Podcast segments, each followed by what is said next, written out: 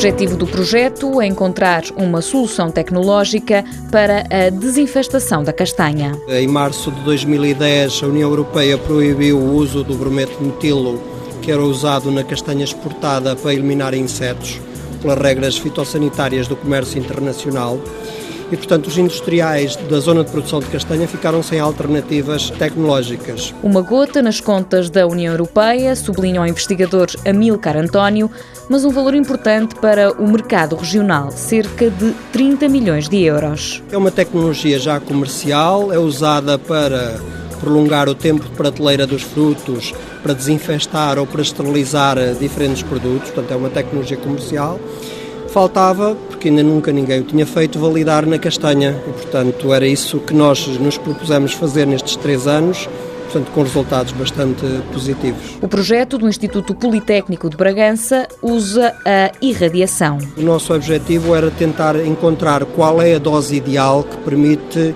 tratar a castanha, ou seja, garantir a desinfestação da castanha. Mas, por outro lado, não alterar os parâmetros físicos, quer a cor, quer a textura, que são parâmetros importantes para o consumidor, e, por outro lado, os parâmetros nutricionais. E, de facto, chegamos a uma dose ideal, neste momento, na fase final do projeto, que consideramos ser a ideal para propor esta tecnologia como tratamento alternativo. A primeira fase do projeto, isto é, a validação científica, já está concluída. Os custos iniciais são altos para implementar a tecnologia, mas o preço por quilo, neste caso de castanha, acaba por compensar o investimento.